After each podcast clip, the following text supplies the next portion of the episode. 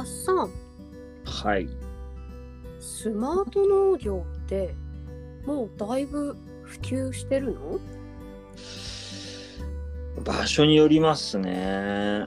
おお例えば、うん道東の方のうん。うん大きな畑作地帯ですとか、はいはい。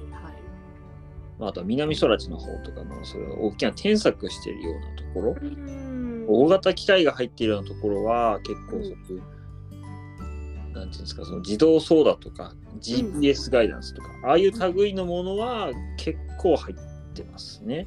うん。あとは野菜とか果樹、果樹じゃない、野菜とか、施設栽培、施設園芸系だと、うんうん。やっぱりそこも大きなその農家さん、生産者さんのところだと、うん。その栽培管理システムみたいなうんうんうんのは結構入ってるっていうのはちょっと見てますけど、うん全体で見ると、うんうんっていうところなんじゃないですかね。そうなんだ。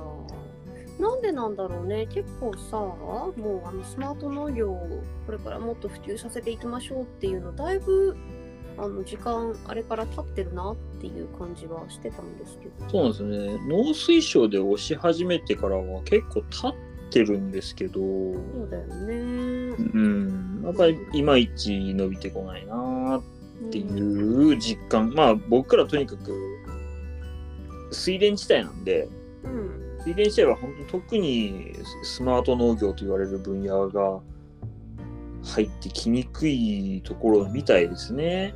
そうか。うんだね。確かにね。まあ人の手で事足りるっていうようなことが。うん。そうでもないと思うんですよね。結局、うん。人は足りてないよねっていう話をするけど、うんかといって、じゃあそういうスマート農業のそういう設備導入しますかっていうと、そうでもないみたいな。えーうんなんでなんだろまあ、一つ僕が想像するに、う。うん。費用対効果見えないんじゃないかなっていうのはあって、ああ、なるほど。うんそれは本当個人個人だもんねしてね。例えば、うあとコンバイン、ん。うん。まあ、稲を収穫する機械ですけど、うん。5条刈りのコンバインってありますよね。うん。稲の列 5, 5列刈りますよっていううんコンバインから、うん。6列刈るコンバインに、6条刈りのコンバインにアップグレードしますってなったら、うん。明確に費用対効果見えるんですよ。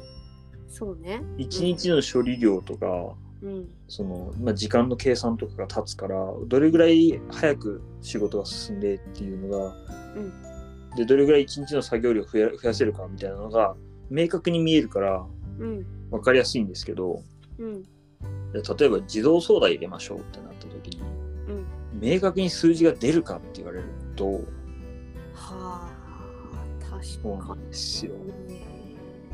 それでこそ同じことをうん。通過してるのが、おそらくトラクターのキャビンだと思うんですよね。うん運転席のあの屋根とか窓ガラスつけて。あれって今、今でこそ当たり前じゃないですか。うん。そうだね。エアコンついて、はい。窓ガラスついて、はい。埃が防げます。エアコンで快適で作業できますっていうのが、今でこそ当たり前だけど、うんうん。20年前、30年ぐらい前ですかね。もう僕らはちょっと小さすぎてわかんないんですけど、いやでもそうだったぼんやり記憶にあるけど、何のガラスもなかったよねそうです、そうですそう。だから、うん多分その時もおそらくキャビン付きのトラクターに切り替わるっていうのもかなりね、時間経ったんだと思うんですよね、きっと。ああそうだよねそこも多分費用対効果としては見えないんですよ。そっかそっか別に困ってなかったんだよそれそう、でだから、そう、うん、なくてもできんじゃんっていう話になってるし、だってやってたからっていそうそうそうそうそう。うんうんだけど、結果、蓋開けれると、時代の流れとともに、うんうんみんなキャビンついてますっていう。ついてるね。そう。うん。だからやっぱり、そこって、うん。体力的な負担がやっぱり軽くなったっていうのが大きなところで、うんうんうんうんトラクターの機械屋さんが、うん。うんあの、でも、実演機をうん。貸し出して、うん。キャビンをついつけたトラクターをどうぞ使ってみてください。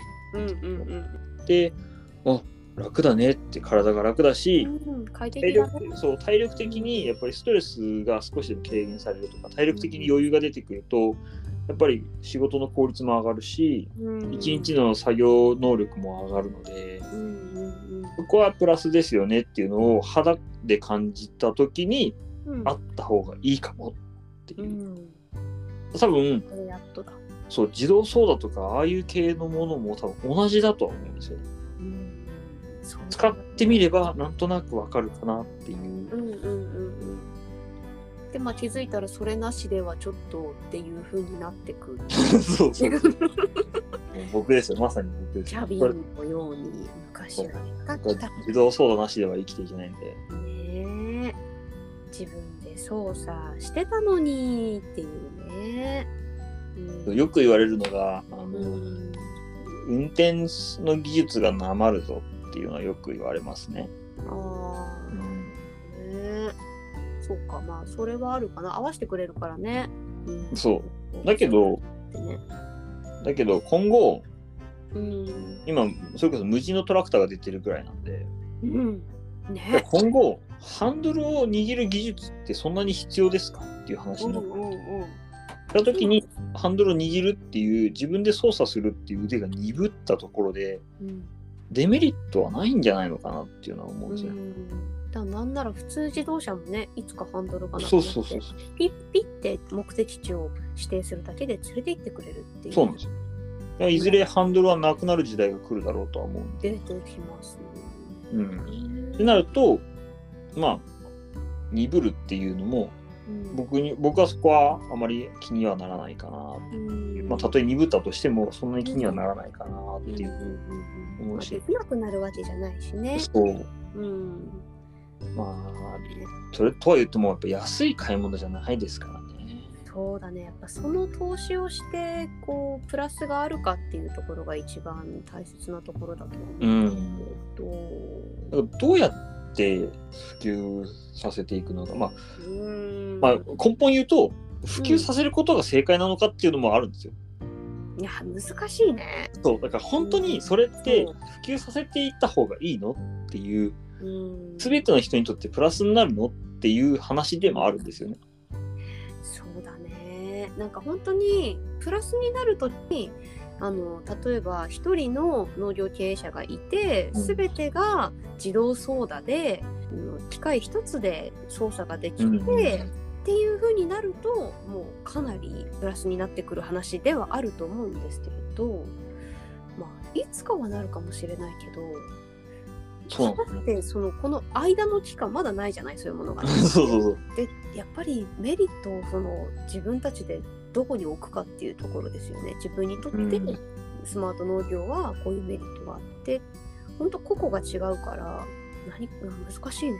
これ難しいね。そうなんですよ。た例えば、うん。そのハウスとかのうん。生育管理システムみたいな、例えばうん。炭酸ガスとかハウスの中の温度、湿度、うん。なんとかかんとかっていろんな数値を分析して、うんそれに基づいてうん栽培を管理していくっていう、まあそういうシステムがあるんですけど、うんうんそういうのはやっぱり直結するんですよ。収量とか売上とか品質に。そうだね。きれいに直結するんで、そこは多分費用対効果が出やすいと思うんですよね。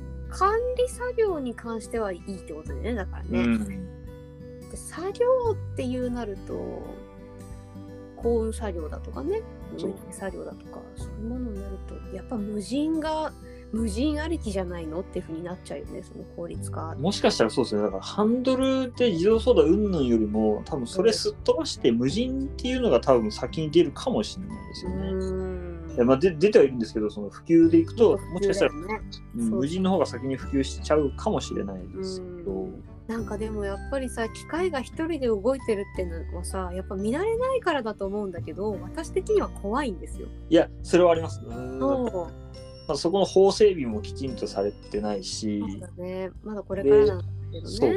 うん。でなおかつ、その何かあった時どうするのっていう話ではあるんですけど、よく引き合いに出されるのは、あの、その昔、車が出た時も同じことがあったよっていう話。よく引き合いには出るそうね。そのんなもの危ないから乗るんじゃないってう。んいう、うんうんうん。だけど今はもうなくちゃならないものだし。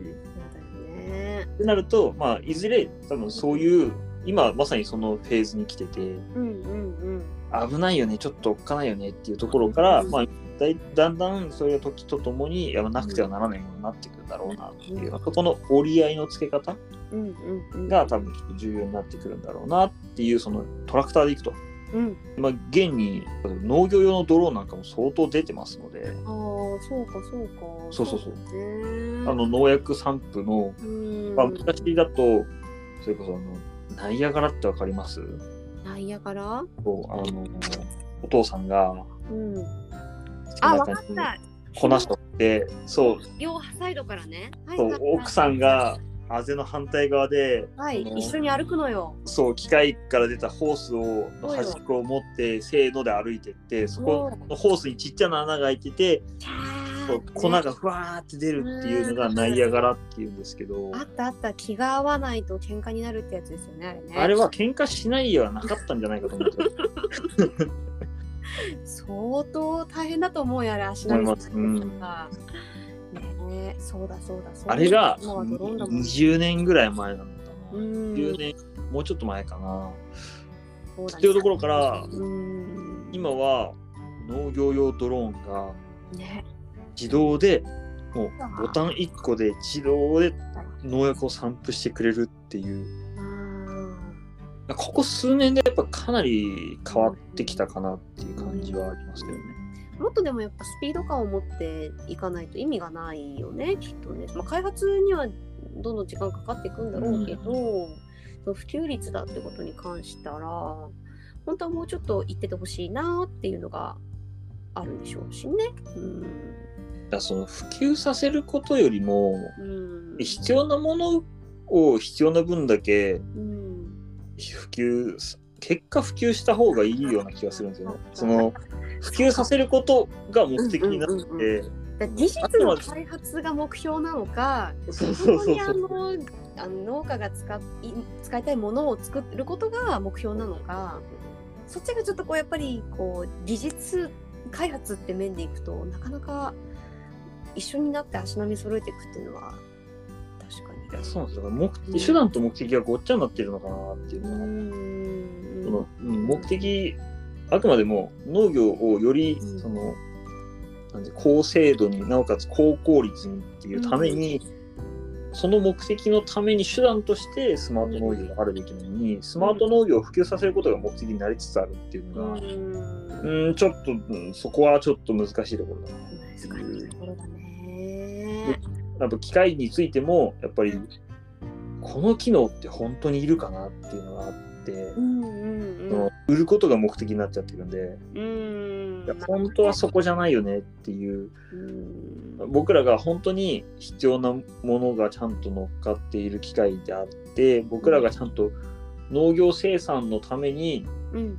あのうまくつそのこ効率よくというか僕らの農業生産のためにプラスに働く機能を持った手段としてのトラクターであるべきなので、そうだね。うん、なんかこうあれだね。もうちょっとこうさ実際、まあ、農家さんと一緒に開発を進めやってると思うんですけどね。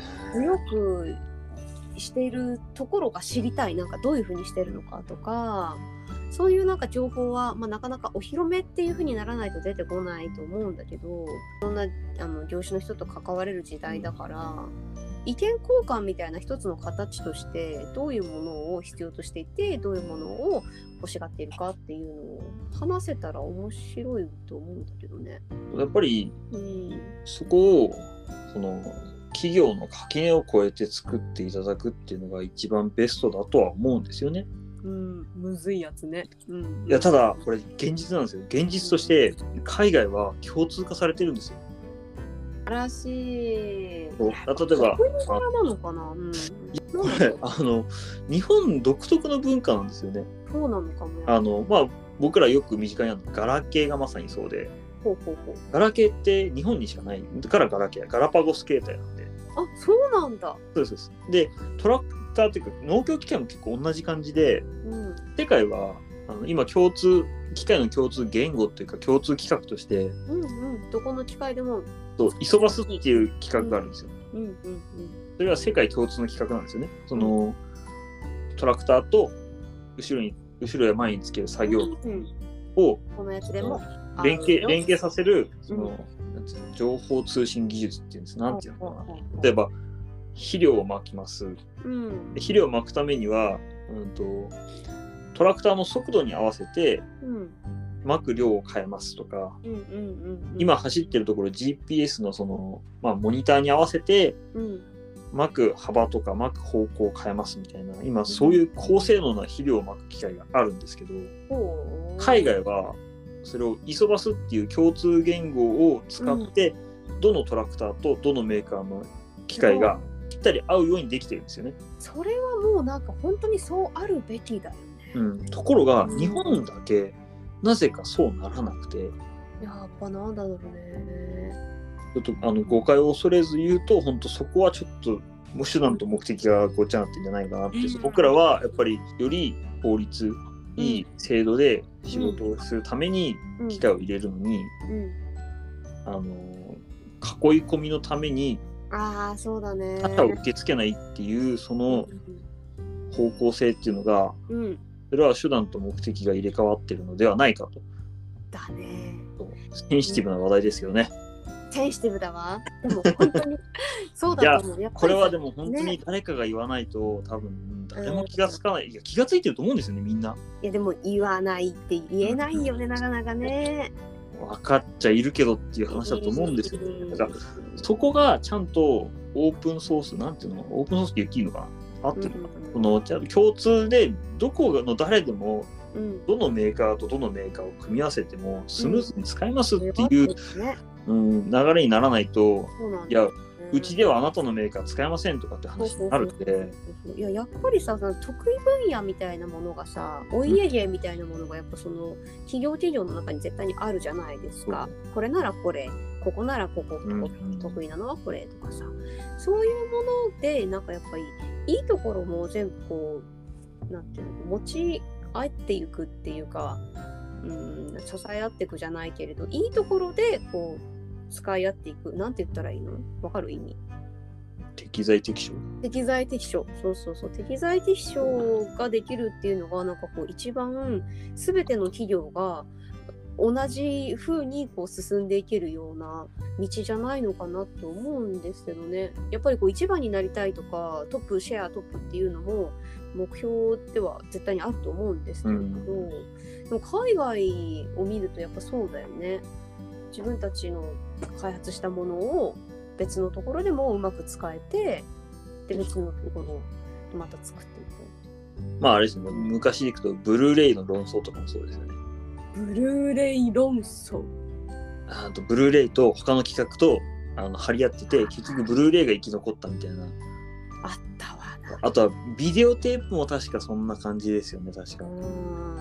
そうだよね。いろんなものが進化してるよねなんかあれで現状世界を見ると、イソバスっていう企画がもう勝利を収めているのが現実なので、うんそうだね。やっぱりぜひ僕は機械屋さんにイソバス標準装備でっていうのは、お願いしますって言い たいんですよね。いね。確かにね。そうただあの少なくとも日本の農業にに日本の機械って絶対必要なんでうんうんうんうんだからやっぱりその僕らはあのあなた方の機械は使わないですよ。嫌いだから使わないですよ。とかじゃなくてあなた方の機械を必要としてるからこそうん。世界標準のうん。あの企画を載せてくれないかっていう、うん。うん。そこはだだからお願いしますよ。当必要だからお願いしますっていうのは本当に言いたいですね。うんうんうん。そうですよ、ね、聞いてる誰か聞いてるのかな？聞いててほしい。どなたか聞いていませんか？メッセージお待ちしております いや メッセージ待つんだ。